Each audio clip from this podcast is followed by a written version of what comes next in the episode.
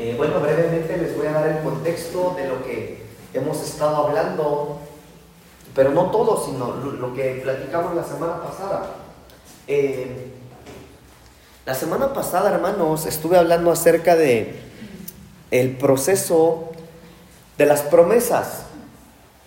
Y esto lo vengo hablando, hermanos, desde ya, eh, va a ser dos meses, no, tal vez mes y medio, un poquito más que empecé a hablar acerca de la justificación. Pero eh, en cuanto a eso, hermanos, yo les empecé a hablar la semana pasada acerca de un profeta llamado Elías. Y les hablaba que, o aprendíamos en la palabra del Señor, que Elías en el, versículo 1 del capítulo 18, Elías recibe una promesa de parte de Dios. Y era una promesa, hermanos, eh, tan necesaria, porque la Biblia dice que en esa nación donde estaba Elías no había llovido durante tres años, había, llevaban ya tres años de sequía. Ahora, trata de imaginar eso, hermanos, porque aunque decimos, ah, bueno, sí, ya lo hemos leído, lo sabemos, pero trate de imaginar usted una tierra donde durante tres años no había llovido. Durante tres años, hermanos, entonces recordemos que en esos tiempos ellos vivían, hermanos, de los granos, vivían de las cosechas, así que había una escasez impresionante. Ahora imagínese usted, hermano, si no había llovido, si no había llovido durante tres años, imagine usted el valor del agua. Entonces, hermanos, cuando Elías recibe la promesa de Dios en el versículo 1 del capítulo 18, eh, Elías toma la promesa del Señor y después el Señor le dice, muy bien, ahora que tienes la promesa, llegó el momento de que tú vayas y te presentes al rey. Y la Biblia dice, hermanos, eh, en el capítulo 18, versículos 41 en adelante, que es ahí entonces cuando Elías va y se presenta ante el rey y por mandato de Dios, Elías va y le, dice la promesa. Eh, sin embargo, algunas cosas ocurrieron desde el versículo 1 al, versículo 40. Del versículo 1 al 40 ocurrieron varias cosas, hermanos. Usted lo puede leer o tal vez ya se lo sabe. Pero entre las cosas que ocurrieron, hermanos, eh, entre las cosas que ocurrieron, la Biblia dice que Elías tuvo que esconderse. Elías se escondió por mucho tiempo dentro de una cueva, hermanos, por miedo, por temor, porque él estaba en persecución, lo querían matar. Pero del versículo 41 en adelante, mire, se lo voy a leer, hermanos. Dice lo siguiente, Primera de Reyes capítulo 18, 41 al 44, solamente voy a leer. Ya prediqué esto el martes, pero es para darle el contexto, hermano. Entonces Elías dijo a Acab, al rey, Sube y come y bebe, porque una lluvia grande se oye. Acab subió a comer y a beber, y Elías subió a la cumbre del Carmelo, y postrándose en tierra, puso su rostro entre las rodillas. Y dijo a su criado, sube ahora y mira el mar. Y el criado subió y miró y dijo, no hay nada. Y Elías le volvió a decir, vuelve siete veces. A la séptima vez dijo, yo veo una pequeña nube como la palma de la mano de un hombre que sube del mar y él dijo, ve y di a Acab, unce tu carro y desciende para que la lluvia no te ataje. Y bueno, prácticamente en estos versículos, hermanos, es que está o estuvo la prédica de la semana pasada. Yo les decía, hermanos, que para recibir las promesas del Señor hay un proceso en el cual nosotros debemos caminar. Punto número uno, yo les decía que el primer punto de ese proceso es cuidar la semilla. Y cuando hablamos de cuidar la semilla, es de ponerle fe a lo que el Señor nos ha dicho, de tener fe en lo que Dios ha hablado. Que cuando el Señor nos da una promesa, hermanos, va a pasar, va a ocurrir. Eh, entonces, hermanos, en este punto número uno de cuidar la promesa, lo que nosotros hablábamos es de no dejar que la opresión de la sociedad o que las cosas que vemos o escuchamos puedan más o tengan más poder sobre nosotros, que no tenga más poder sobre nosotros eso que las promesas que Dios nos ha dado. Y ese es el primer punto, cuidar la semilla. El segundo punto de lo que nosotros vimos, hermanos, es que, eh, que lo que tenemos que hacer nosotros eh, como segundo punto es llamar las cosas que no son como si fueran. Y todo esto lo vimos en estos versículos y algunos otros. Pero yo les decía, hermanos, que, o lo que vimos con Elías, es que Elías dijo, o, lo que hizo Elías fue que cuando Dios le da la promesa en el versículo 1, eh, le repito, hermanos, ustedes se imaginan la situación en esos tiempos, era una situación muy difícil. Imagínese usted, hermano, ¿cuántos hijos de Dios hay aquí? A ver. Sí, y su Dios es, ver, ¿es verdadero o falso? Sí, ¿qué tan verdadero es? ¿Su Dios habla o no habla? ¿Seguros? ¿Seguros que Dios habla? Ok, vamos a ver. Supongamos que a usted Dios le habla y le dice, necesito que mañana temprano te levantes, te vayas al zócalo y vayas a tocar la puerta ahí de Palacio Nacional porque vas a hablar con el presidente Andrés Manuel López Obrador. ¿Cuántos de ustedes lo harían? Levante la mano. Entre paréntesis, a mí Dios me pidió eso en una ocasión. Ya se los he contado. Bueno, qué presumido soy, ¿verdad? Pues no que Dios la pues. Ah, bueno, suena difícil, ¿no? No, pastor, pero ¿qué me van a hacer caso? Bueno, a Elías, Dios le dijo eso después de tres años que no llovía, los animales estaban muriendo de sed, los ricos ya se habían hecho pobres porque se les murió todo el ganado, nadie tenía que comer, no había ríos, ya no había agua. Y Dios le dice, Elías, va a volver a llover, necesito que vayas con el rey y le digas, y la Biblia dice, hermanos, ahí está el punto número dos, que Elías empezó a llamar las cosas que no eran como si ya fueran. Y fue con el rey y le dijo, oye rey, yo vengo de parte de Dios, así que te voy a pedir una cosa, quiero que te vayas a descansar, que te eches una buena cena, que te vayas a comer y beber. Así dice la Biblia, hermano. Tú tranquilo. Sube, come y bebe y duérmete como bebé. Eso es fe, hermanos. Eso es fe. Eso es llamar las cosas que no son como si fueran. Entonces, lo que nosotros debemos de hacer, punto número uno, es cuidar la semilla, creer que nada atente contra lo que Dios te ha dicho. Número dos, es llamar lo que no es como si fuera. Yo les di algunos ejemplos la semana pasada. Por ejemplo, si a usted el Señor le ha dicho que sus hijos o que su esposo o que ese miembro de la familia que está en el mundo, hermano, que tiene vicios, que está perdido, que se burla de ti, ¿qué tanto vas a la iglesia? Si el Señor te dio la promesa que Él va a venir a los pies de Cristo, bendícelo. Deja de verlo con menosprecio. Cuando lo veas, piensa, pues sí está todo feo, pero ya me lo imagino predicándole. Un día lo voy a ver predicar. Un día lo voy a ver sirviendo al Señor. Empezar a llamar las cosas que no son como si fueran. Bueno, eso ya lo vimos la semana pasada. El punto número tres es orar. Orar. Sí, porque hermano, por supuesto que cuando Dios nos da una promesa se va a cumplir. Pero a veces queremos que Dios lo haga todo. Mire hermano, por ejemplo, ustedes saben que Dios los ama, ¿verdad? Y que y que la Biblia dice que Él tiene planes para nosotros, planes de bien y no planes de mal, eso dice la Biblia. Pero esos planes no se van a cumplir aunque Dios nos haya dicho si usted no lo busca.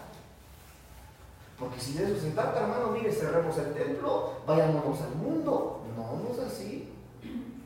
Para que las cosas se den, hay cosas que nosotros tenemos que hacer. Y la Biblia dice, hermanos, que Elías le dijo al rey, Acab, el eh, versículo 42, Acab subió a comer y a beber como Elías le había dicho, pero Elías subió a la cumbre del Carmelo y postrándose en tierra, puso su rostro entre las rodillas. Entonces, si usted tiene una promesa de Dios, a ver, ¿cuántos tienen promesas de Dios? Levante su mano.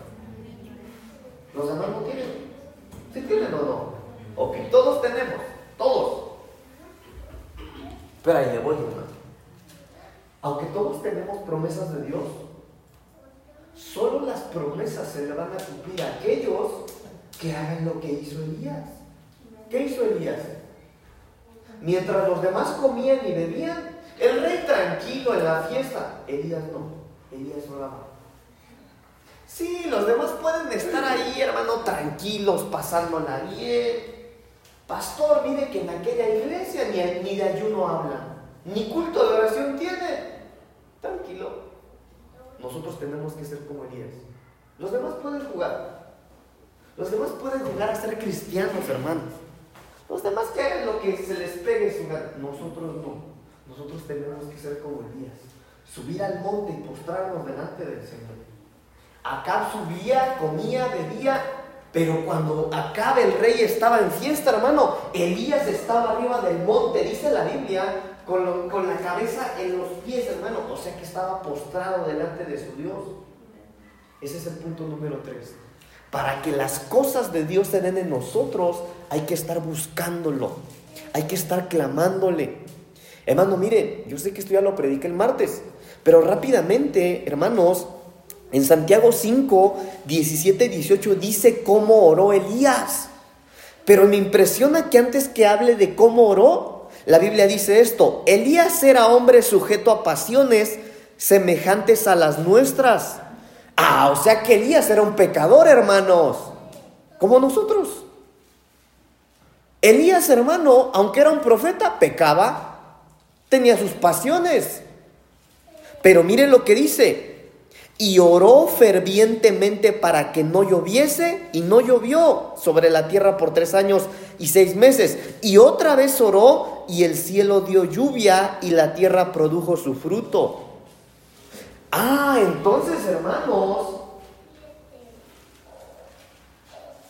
Elías era un pecador como nosotros. Pero no importa cuán pecador tú eres, puedes clamarle al Señor también. Podemos clamarle al Señor también. Mire, hermano, qué maravilloso es nuestro Dios. Sí, porque a veces en la Biblia, hermano, nosotros vemos superhombres. Moisés, Jesús, Elías, Jonás. Mire cuántos personajes famosos de la Biblia. Pero qué lindo que Dios mismo nos muestra sus pies de barro que aunque era un profeta de Dios, mire, entre paréntesis, hermano, Elías en su tiempo era un profeta tan impresionante que él era buscado por naciones. Y la Biblia dice que ese cuate tenía sus pasiones también. Pero supo clamar, supo clamar. Por eso, hermanos, cuando tenemos promesas de Dios, usted guarde su semilla, el punto número uno. No, no sé si se dé, no sé si se dé eso que Dios me prometió no, yo soy bien pecador. No, yo le fallo al Señor un montón. Soy más malo que la carne de puerco. No, cuide su semilla. Cuide su semilla. Mire, mejor piense así. Soy bien pecador, pero Elías también lo era. Tenía sus pasiones, pero como clamaba, se cumplió su promesa. Mire, hermanos, yo estoy predicando lo del martes otra vez. Algo tenía que escuchar usted otra vez. El punto número cuatro fue la insistencia. En el versículo 43 dice, y dijo a su criado, Elías le dijo a su criado, sube ahora y mira hacia el mar. Y el criado subió y miró y dijo, no hay nada. Y Elías le volvió a decir lo mismo durante siete veces, en siete ocasiones. En otras palabras, yo les decía martes, hermanos, que cuando uno está esperando la promesa de Dios, uno tiene que orar. Pastor, pero ¿cuánto quiere que llore? Ya llevo cinco años. Bueno, orar. Más, más. La Biblia dice que Elías envió a su siervo y le dijo, mientras yo oro en el monte, tú ve a ver al mar, a ver si mínimo se está nublando un poquito, porque yo ya le dije al rey que va a llover. La Biblia dice que ahí va el siervo de Elías, hermano, regresa la primera vez. ¿Qué crees? Nada. Nada. El solezazo está ahí. Se están asoleando en la playa, Elías. Y tú dijiste al rey que va a llover. Mire, yo me imagino que Elías se rascaba la cabeza. Ve otra vez, por favor. La segunda vez regresa. Tampoco. No hay nada. Ve otra vez. Hermano, y eso hizo durante seis veces. Y en la séptima, hermano, yo me imagino, mire, perdóneme, hermano, perdóneme. Yo no sé si me pongo en el papel de Elías o el siervo. Yo imagino que el siervo dice, ¿a qué voy? Si se ve igual. Pero dice la Biblia, hermano, que el siervo fue la séptima vez y que cuando regresó, Elías, me imagino, hermano, eso no lo dice la me imagino que Elías volteó así como que. Y lo voltea a ver, ¿qué pasó? Fíjate, Elías, que veo una pequeña nube. Una nube pequeña que tiene la figura de la mano de un hombre. Persistencia. Tranquilo, hermano. Dios cumple sus promesas. Dios las cumple. Eso sí, en su tiempo. En su tiempo. Ok. Y después, hermanos, yo les decía que cuando esto ocurrió, hermanos, Elías, hermano, Elías no glorificó a Dios cuando ya estaba ahí el diluvio. No, no, no. Elías glorificó a Dios desde que vio una señal pequeña desde que vio una pequeña nube.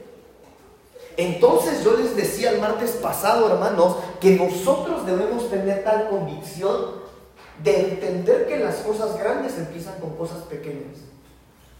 Elías esperaba, mire, ¿qué lluvia cree usted que Elías y toda la gente ahí, incluyendo al rey, esperaban después de que no lloviera tres años?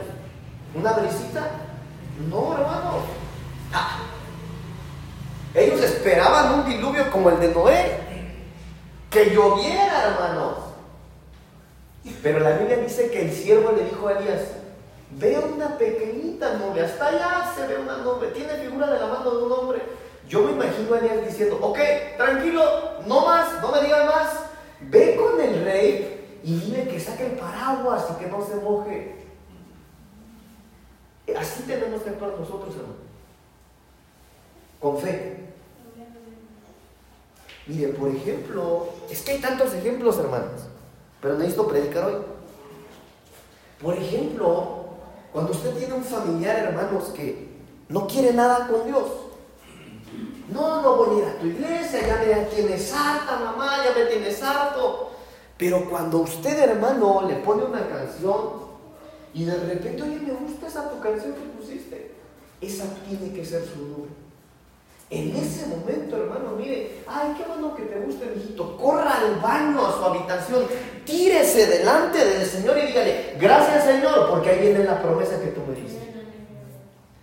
Esa actitud con las cosas pequeñas. Porque la Biblia dice, hermano, que cuando Elías tuvo esa actitud con la nube pequeñita, dice la Biblia que le dijo al siervo, bueno, corre con el rey y dile que ya porque se va a mojar. Cuando Elías actuó de esa fe, hermano, la Biblia dice que entonces sí vinieron las nubes y empezó a llover otra vez. Bueno, eso lo predicamos el martes pasado. Pero, entonces, hermanos, yo quiero hablarle hoy de la paciencia. La paciencia. Porque suena bonito el tema, hermano. Pero algunos de ustedes ya llevan rato esperando su promesa, ¿o no? unos más que otros. No me vayan a salir con que, sí, pastor, yo ya llevo un montón de rato esperando un novio y tienen 15 años. No. Miren, como no hay casi adolescentes, pues, me atrevo a decir estas cosas, ¿verdad? Yo como trabajé con jóvenes, hermano, usted no tiene idea cuánta gente que trabaja con jóvenes me sigue. Bueno, y una de las cosas que más se da es que los adolescentes, 12, 14, 15 años, ya no quieren saber nada del amor. y tienen 15 años. Bueno. Entonces, asegúrese que usted no sea un adolescente espiritual. Porque a veces nosotros siendo adultos de edad, espiritualmente podríamos ser adolescentes. Miren hermanos, que esto es bien tremendo porque algunos, muchos cristianos, muchos, escúchenme, muchos cristianos han dejado de creer que el Señor viene pronto. Ya no creen en la venida del Señor. Ay, yo desde que me convertí, dicen uno, no, si yo desde que conocí de Cristo, dicen que Cristo viene, ¿dónde está? Se desesperaron. Están perdiendo la promesa. Están perdiendo la fe de que el Señor viene y viene pronto. Entonces yo quisiera hablar hoy de la promesa, hermanos, perdón, de la paciencia, porque es la paciencia la que va a traer nuestra respuesta. La Biblia dice en el Salmos capítulo 40, versículo 1, este pobre clamó y le oyó Jehová y lo libró de todas sus angustias. La Biblia dice, Jeremías 33, 3, clama a mí y yo te responderé y te enseñaré cosas grandes y ocultas que tú no conoces. Oiga, pero ¿quién está diciendo eso? Clama a mí y yo te responderé. ¿Quién dice eso? Dios. No se le está diciendo su pastor, no se lo está diciendo un apóstol, un profeta. No, no, no. Es Dios. Entonces, hermano, déjeme decirle que todo aquel, que toda aquella que levanta un clamor a su Dios, Dios le va a enviar su respuesta. Dios le va a enviar su respuesta. Clama a mí, yo te responderé. Este pobre clamó y le oyó Jehová y lo libró de todas sus angustias. Mire, Salmos 3, versículo 4. Con mi voz clamé a Jehová y él me respondió desde su monte santo. Salmos 34, 17. Claman los justos y Jehová oye y los libra de todas sus angustias. Mire, hermano, qué tantos versículos, pero ok, el punto que le estoy dando ahorita es, clame. Aquel que clama a un Dios vivo recibe respuesta. Hermano, si nosotros no le clamamos a, un, a una imagen, a un muñeco, a un concepto teórico, no, nosotros le clamamos a un Dios real. Pero por eso yo le preguntaba hace ratito, hermano, mire, ¿usted se atrevería a ir a tocarle la puerta ahí a López Obrador? Porque si no se atrevería, perdón hermano, si no se atrevería, no espere su respuesta, que no le, no le va a llegar nada. No le va a llegar. Hermano, no pretendo apachurrarlo, pues, pero si usted no le cree a Dios, ¿por qué le va a llegar algo que yo le he dicho? Hermano, no tiene que ser creído como loco. Mire, hermano, a mí me impresiona algo de la... No soy católico, que le quede claro. Pero a mí sí me impresiona, hermano, María. Porque si algo tuvo María, hermano, es que ella creía. Imagínese la escena, hermano. Está tranquila, llegó la noche, se le aparece un ángel y el ángel le dice, qué bueno que te encuentro porque ahí en tu vientre se va, va a nacer el Hijo de Dios. Ahí en tu vientre está la semilla del Hijo. El, Dios del cielo, el creador de los cielos y la tierra, en tu vientre ha depositado su semilla y a partir de ahora dentro de ti va a crecer el Hijo de Dios. ¿Usted se creería algo así? Pues ella se volvió loca. Ella se lo creyó. Hermano, ¿de qué manera se lo creería que dice la Biblia que fue con su prima Elizabeth se llamaba? Fíjate, manita, contame el chisme. Fíjate que aquí dentro de mí está creciendo un hijo de Dios. Estás loca. ¿Qué, qué lo quieras estás diciendo tú? Pero creyó. Ah, mire, esperen pues. La Biblia dice después que, bueno, esa semilla creció, Jesús creció. La Biblia dice, hermanos, que la invitaron a una boda. Ah, pero era la madre de Jesús, pues ¿quién no la invitaría? ¿Le invitaría usted a María, hermano? Pues quién no, ¿verdad? Pues es la, óigame, la mamá de Jesús. Bueno, la Biblia dice que los invitaron a la boda. Jesús llegó tarde con sus discípulos. Mire, se parece usted a Jesús, hermano, que llega tarde. Bueno, Jesús llegó tarde a la boda con sus discípulos, pero María llegó temprano. Y la Biblia dice que cuando María llegó, hermanos, ya no había vino. Se había acabado el vino. Y la Biblia que la Biblia dice, hermano, mire, no lo dice así, yo lo estoy parafraseando. La Biblia, yo pienso que María dijo, bueno, mmm, no va a haber ambiente, pero ya no vino. Sin problema. Yo tengo un hijo que es el hijo de Dios, él puede hacer milagros, tranquila. Yo me imagino, hermano, bueno, la Biblia eso sí lo dice, que cuando ve a Jesús, ah, ya llegó mi hijo. Oye, hijo, ven, ven, papito, por favor. fíjate que ya me di cuenta que ya no hay vino en las bodas. Y la Biblia dice que Jesús le contestó, ay, ¿a mí qué mamá? ¿A mí qué me dices? Muchachos, vengan para acá, que mi hijo, váyanse con mi hijo, porque él ahorita va a convertir esa agua en vino. ¿Qué miradita cree usted que le hubiera aventado al Señor Jesús a María? Pero ¿sabe por qué María lo hizo, hermanos? Yo me imagino que María, por ejemplo, ni me mires así, Jesús. A mí un ángel me dijo que tú eres el Hijo de Dios. No me interesa. Vas y me haces vino, hijo, por favor. Y la Biblia dice que hizo vino. Por eso le digo, hermano, si usted está esperando una promesa, lo menos que puede hacer es creerle a Dios. ¿Ya ven cómo no me dejan predicar hoy? Entonces, nosotros debemos ser pacientes, porque la paciencia nos va a traer nuestra respuesta. Entonces, déjeme decirle esto, hermano. Segunda de Samuel capítulo 22, versículo 7 dice esto. Segunda de Samuel 22, 7. En mi angustia invoqué a Jehová y clamé a mi Dios. Él oyó mi voz desde su templo y mi clamor llegó a sus oídos. Ok, ya nos quedó claro que el que clama recibe respuesta de Dios, ¿verdad? Ok, pero mire entonces este versículo, porque este versículo nos da la clave, hermanos, de un clamor auténtico. ¿Sabe cuál es la clave para un clamor auténtico? El momento de la angustia. En mi angustia invoqué a Jehová y clamé a mi Dios. Y él oyó desde su templo y mi clamor llegó a sus oídos. Entonces un clamor auténtico es el clamor que se hace oír en la presencia del Señor. Por eso, hermano, cuando usted esté esperando su promesa, mire, ahí le voy, usted está esperando su promesa, póngale título, lo que usted está esperando. Y cuando usted ve, hermano, que lejos que esa promesa se acerca a su cumplimiento, se está alejando, ¿qué tal se siente eso? ¿Bonito?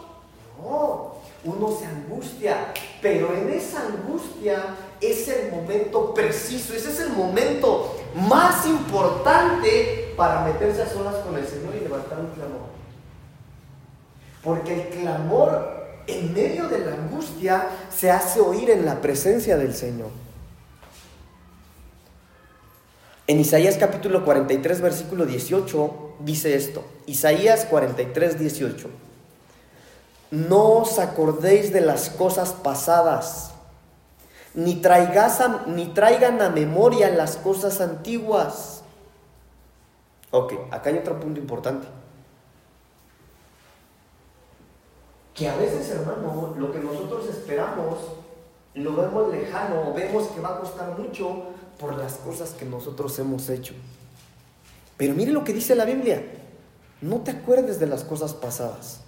Ni las traigas a memoria. No traigas a memoria las cosas que ya pasaron. En otras palabras, hermano, nosotros debemos de, dejar de aferrarnos en vivir en el pasado.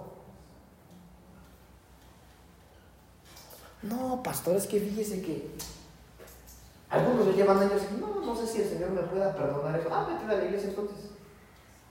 Porque si ni tú mismo crees que Dios te puede perdonar, ¿qué haces aquí entonces? La Biblia dice, deja de pensar en el pasado. Hermanos, mire, si estamos bien perdonaditos delante del Señor, la Biblia dice, hermano, que cuando nosotros el Señor nos ve, nos ve santos, nos ve justos, nos ve limpios. Y a veces nosotros venimos a la iglesia así, mire, entramos desde allá. nos sentimos pecadores y el Señor nos ve. Por eso la Biblia dice que no traigamos a memoria las cosas pasadas, que no nos acordemos de las cosas pasadas. Escúcheme bien, los errores cometidos ya fueron. No solo los errores, los horrores pasados ya pasaron. No, es que si ustedes me hubieran conocido. No, no, yo por poquito y le quitaba el lugar al diablo, podrían decir algunos. Sí, qué bueno, ya pasó. ahora eres un hijo de Dios, ya estás aquí, en su casa. Ya eres un hijo de Dios. Hermanos, yo no sé si se los dije o los subí a mis redes sociales. Todo Pablo tiene un Saulo en el pasado. Todos. Déjenme hablarlo en nuestra cultura. Todos tenemos cola que nos pisen, hermanos. Todos.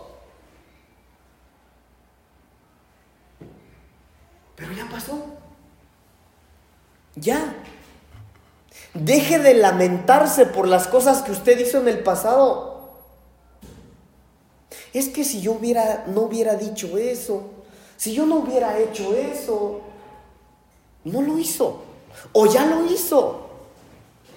Deje de vivir en la esclavitud cuando Dios ya le dio la libertad.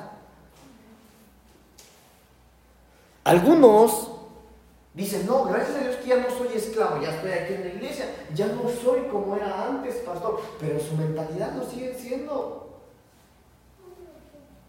Entonces nosotros debemos de hacerle caso a la palabra de Dios. No te acuerdes de las cosas pasadas, ni las traigas a memoria. ¿Por qué? Porque ya están viejas. Ya son cosas antiguas. Hacías cosas malas, ya fueron. Tienes un pasado terrible. Qué bueno que es pasado. Pero mira lo que eres hoy. Ok. Proverbios capítulo 20, versículo 22. Habla de algo más. Proverbios 20, 22. No digas, yo me vengaré. Espera a Jehová y él te salvará. Ah, entonces mire esto, hermano, que no solo no solamente debemos tratar de no recordar el pasado, sino que también debemos desconectarnos de ese pasado.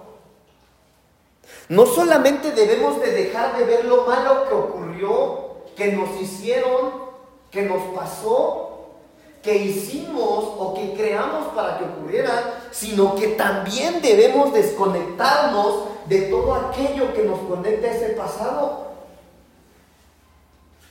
No sé si usted puede ver lo que yo estoy viendo en los versículos, hermanos. En el primero dice,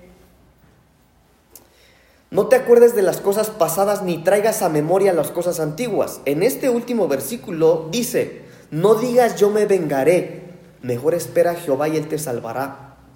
Entonces, hermanos, nosotros no solamente debemos de olvidarnos del pasado y desconectarlo de nuestra mente, sino que nosotros mismos debemos desconectarnos de ese pasado. ¿Cómo, pastor? ¿Cómo me desconecto de ese pasado? Ya no tenga las mismas actitudes.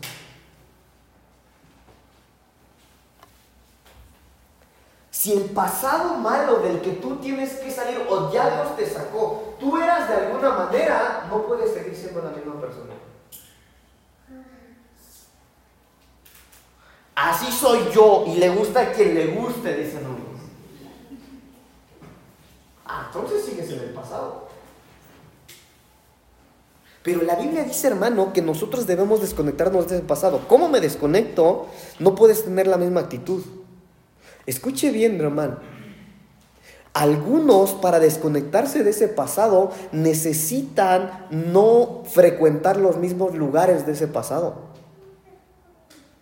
Necesitan cambiar a veces, hermano, escuche bien, de amistades que tú tuviste en este pasado. Ay, hermanos. Y de repente, gracias a Dios que aquí no hay, no la hay, no lo digo sacando, gracias a Dios que no. Pero a mí me ha tocado estar en iglesias, hermanos. Yo que trabajé con jóvenes,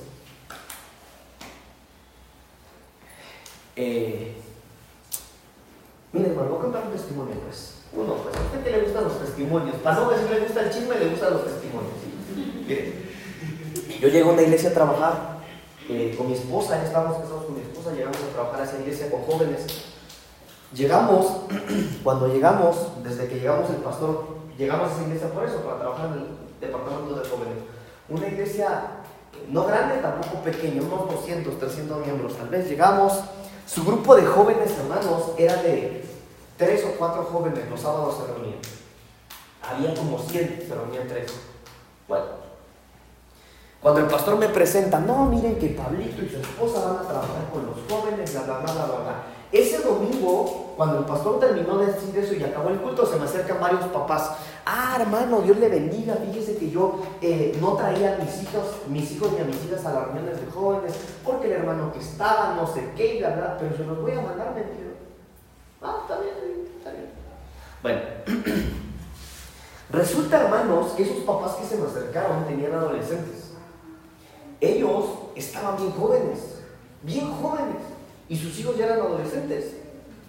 Y los papás de esos también estaban bien jóvenes. Pero ahí le voy. Cuando se me acercaban, yo le decía, bueno, hermanos, ¿por qué no mandaban a sus hijos? Ah, no, es que es que no, porque fíjese, fíjese hermano Pablito que nosotros venimos de una vida muy difícil, me dice. Yo soy producto de un, eh, embarazo no deseado, por eso mis papás están jóvenes. Y mis hijos, los que le voy a mandar, son productos, son embarazos no, deseados, porque también nos casamos jóvenes. Mm, está bien. Bueno, no está bien, pero bueno, está Yo fui captando ahí, ¿no? Entonces, la hermana y el hermano querían sacar a sus hijos de un pasado difícil, pero ahí me voy. Una vez en una de las administraciones con una de las niñas de ese matrimonio que le estoy diciendo, me contó lo siguiente. Es que fíjese, hermano Pablito, que cuando yo salí de sexto, mi mamá me obligó a ir al convivio que hicieron mis amigos, pero no me dejó con mi vestido de la salida de sexto, me compró una minifalda. ¿Y qué cree que pasó? Que la niña también salió embarazada. Espero que no haya esta prédica porque vas a ver que es ella. ¿No la escuches? Pero hermano, nosotros no podemos tener las mismas actitudes del pasado erróneo, ni juntarnos con las mismas personas, ni vestirnos igual.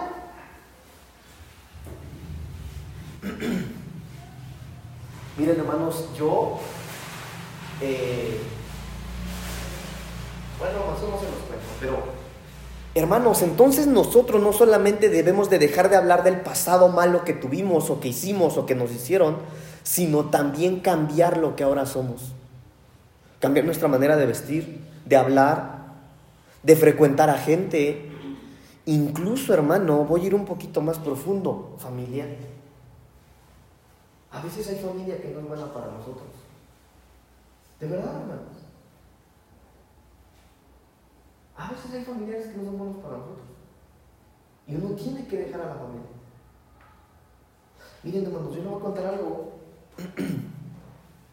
Se lo voy a contar.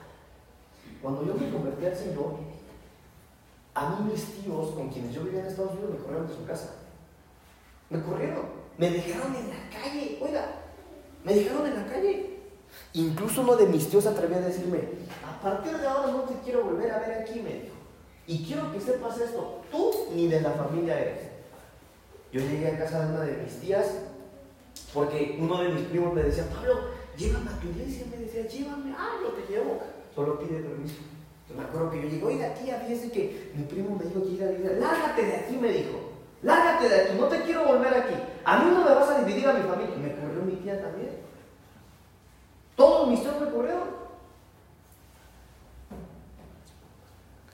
Y le voy a decir algo, qué bueno que lo hicieron. Porque ¿sabe a dónde me fui? Con los hermanos de la iglesia. Esto fue lo mejor que me pudo haber pasado.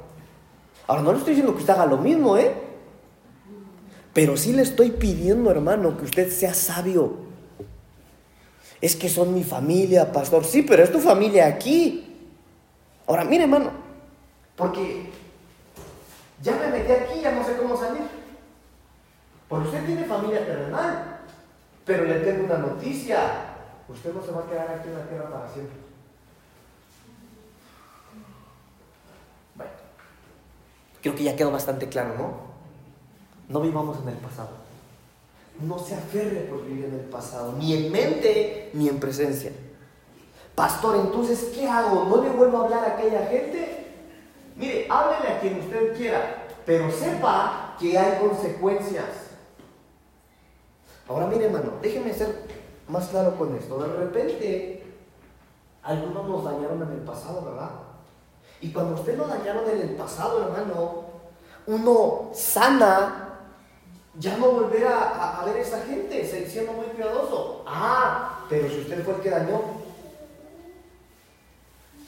si usted fue el que hizo lo malo, no, yo ya soy cristiano, sí lo lastimé, no importa que sea no, yo aquí busco al Señor. No, no es así, no es así.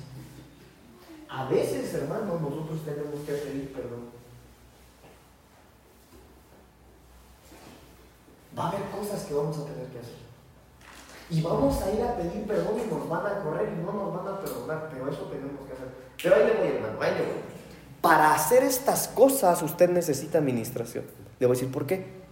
Porque si usted va sin, haber, sin haberse ministrado antes, lejos de que usted vaya a hacer algo bueno, puede volver a encender la llama. Y lo que usted hizo en el pasado, si no le había traído consecuencias, usted va a ir a encender un fuego que ahora sí le puede quemar. Por eso es necesaria la paternidad espiritual. Pero aquí no hay nadie que dañó en el pasado, ¿verdad? Ok. Bueno, miren. Ay, hay algo más. Salmo 59, versículo 16. Híjole, hermanos, es que esto está muy interesante porque si ya hablamos que Dios nos pide que nos desconectemos del pasado desde los recuerdos, fíjese. Dice, no recuerdes ya el pasado. Y por otro lado dice que nos desconectemos del pasado. Entendamos esto, hermanos. Porque a veces para nosotros tomar la promesa hay cosas que nosotros nos queremos aferrar. Pero necesitamos entender que Dios no necesita nuestra ayuda. ¿Sí sabe usted eso? Dios no necesita nuestra ayuda para hacer algo, hermanos. No la necesita. No. Eso es un error. Mire, por ejemplo, ay, yo voy a, le voy a regalar una Biblia a mi sobrino que todos le hablamos de Dios. ¿Sabes lo que tu sobrino va a hacer con esa Biblia? Si ni los escucha, ¿para qué le vas a regalar una Biblia? Vas a hacer que él odie más a Dios por tu puro gusto. Mire, voy a dar un ejemplo más claro, pues. Yo soy hijo de pastor. A mí me ha tocado, hermanos, predicarle a hijos de pastor en multitud. Una vez yo le prediqué como a unos tres mil hijos de pastores en Guatemala me llevaron eso. Ah, entonces si alguien sabe, pues yo soy hijo de pastor. ¿Va a decir algo? Los hijos de pastores son los más dañados, hermanos. Son los más dañados. Y cuando usted le llega con un gesto al hijo del pastor, el, hijo del pastor se lo toma, hermano, pero por dentro usted no tiene idea de lo que el hijo del pastor le está diciendo. ¿Saben por qué? Porque Dios no necesita de su ayuda. Dios no necesita de tu ayuda. Parece que estoy enojado, ¿verdad? Pues me hicieron recordar el pasado, hermanos. Pero Dios no necesita de nuestra ayuda. Tú no trates de ayudar a Dios en lo que Él va a hacer a su tiempo y a su manera. Ok, sigamos. Miren. Salmo 59, 16. Pero yo cantaré de tu poder y alabaré de mañana tu misericordia, porque has sido mi amparo y mi refugio en el día de mi angustia. Fortaleza mía, a ti cantaré, porque eres, oh Dios, mi refugio, el Dios de mi misericordia.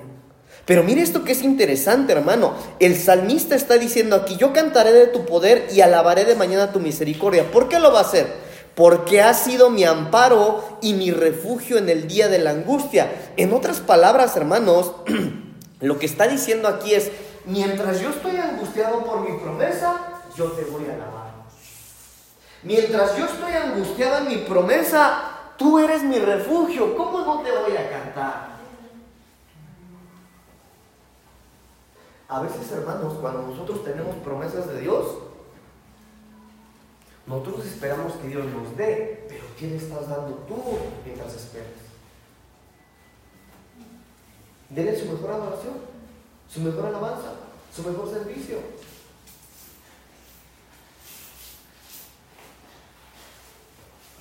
Hermanos, nosotros tenemos que darle al Señor. Ahora miren lo que les estoy hablando, no se me vaya por el dinero, por favor. Cuando hablo de darle al Señor, hermanos, es hablarle a la gente de Él. Y no le estoy pidiendo que vaya a tocar ahí la puerta. Al vecino que los testigos le tocan cada semana, hermano, ya está harto de que le toquen la puerta y le hablen de Dios. Le va usted. no, hermanos. Cuando le hablo de hablarle del Señor, hermanos, es que esa vecina que le avienta a usted la basura, usted se la levante. Es más, si le barra la banqueta, ay, esa vieja loca me barrió la banqueta. Sí, es la cristiana. ¿De qué se ven, hermano?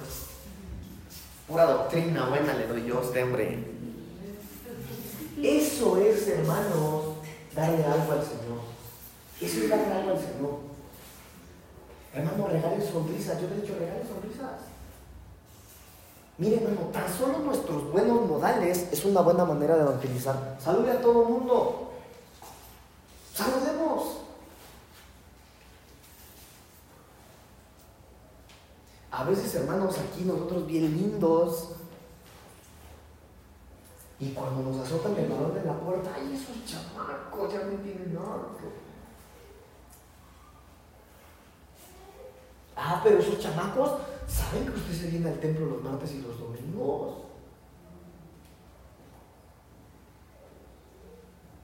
Mire, le, propongo, le, le quiero poner algo en su corazón. Piensa en algo que le arte, que le moleste de los vecinos. ¿Ya? Ahora, eso que le moleste, trate en esa, en esa área que usted le moleste, trate de que Dios sea glorificado.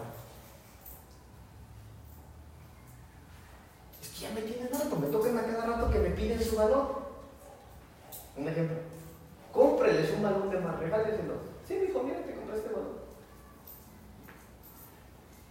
No sé, hermano, busque la manera. Lo que yo estoy tratando de decirles, mientras tú esperas, atrévete a alabar a Dios.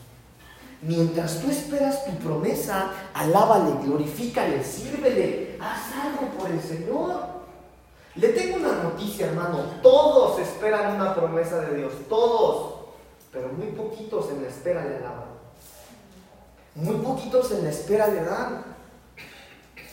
Termino con esto. Hebreos capítulo 6, versículo 13. Mientras usted espera, dele algo a su Señor. Algunos dicen, pastor, pero ¿qué no puedo dar si ya me destruyeron? Ya estoy hecha a pedazos. Dale tus pedazos al Señor. Pero dale algo. Hebreos capítulo 6, versículo 13 al 15. Mire lo que dice aquí. Porque cuando Dios hizo la promesa a Abraham, no pudiendo jurar por otro mayor, juró por sí mismo, diciendo, de cierto te bendeciré con abundancia y te multiplicaré grandemente. Y mire esto, hermano, porque aquí está la clave de todo. Y habiendo esperado con paciencia, alcanzó la promesa. Entonces los que alcanzan la promesa no son los que esperan al bruto. No, son los que esperan pacientemente. Los que esperan con paciencia. Ahora, ¿cuál es el antónimo de ser paciente, hermano? La desesperación.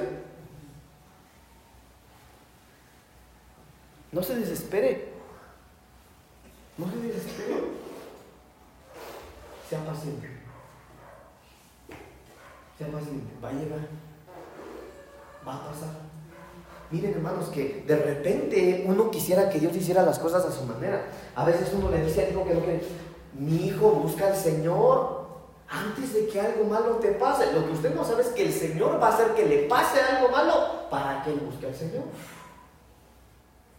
Le repito una vez más, Dios no necesita de su ayuda. Ay, pastor, pero es que yo no quiero que le pase nada malo a mi hijo. Pero si quieres que llegue a, a los pies del Señor o no, si quiero, le va a pasar algo malo. Esperemos que no. Pero si por las buenas no viene. Y la culpa la tienes tú, porque tú estás orando para que Él venga el Señor.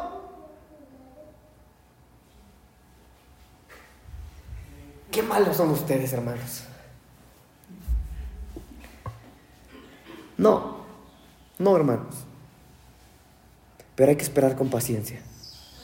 Hay que esperar con paciencia. Tranquilo, relájese. Dios cumple sus promesas. Dios cumple su palabra. Él lo va a cumplir. No importa, hermano, si usted vea las cosas más difíciles, tranquilo. Va a pillar. Va a pasar. ¿Cuándo? En su tiempo. Y va a ser mejor en su tiempo. Miren, hermanos, que ya quiero terminar porque tengo que terminar, pero miren, ahí ya voy. Le voy a dar ejemplos de por qué es importante esto. Algunos hermanos pueden que oren, Señor, permíteme terminar mi carrera. Terminan la carrera, hermano, y cuando terminan la carrera en un accidente acaban locos.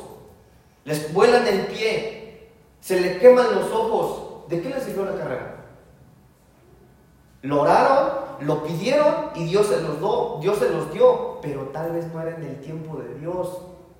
Ellos quisieron ayudarle a Dios y por eso les salió mal. Otros, Señor, ayúdame a poner un negocio, Señor. Tú sabes que yo he ofrendado, que yo he diezmado, que yo he sembrado, Señor. Ayúdame a poner un negocio y el Señor ya te dio la promesa. Yo te voy a bendecir. Ok, ahí está la promesa. Pero algunos le quieren ayudar a Dios se desesperan y prueban aquí, prueban aquí, prueban aquí y, buscan la manera, no pagan impuestos, no pagan luz y ponen el negocio. ¿Y qué creen? Se les metieron a robar y les llevaron todo.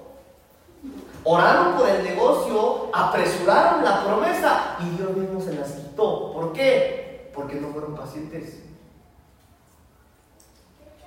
Señor, yo quiero ver aquí a mi hijo, quiero ver a mi esposo. Hermanos, le ayudan a Dios, el esposo o el hijo llega y 5 o 10 años adelante se regresó al mundo.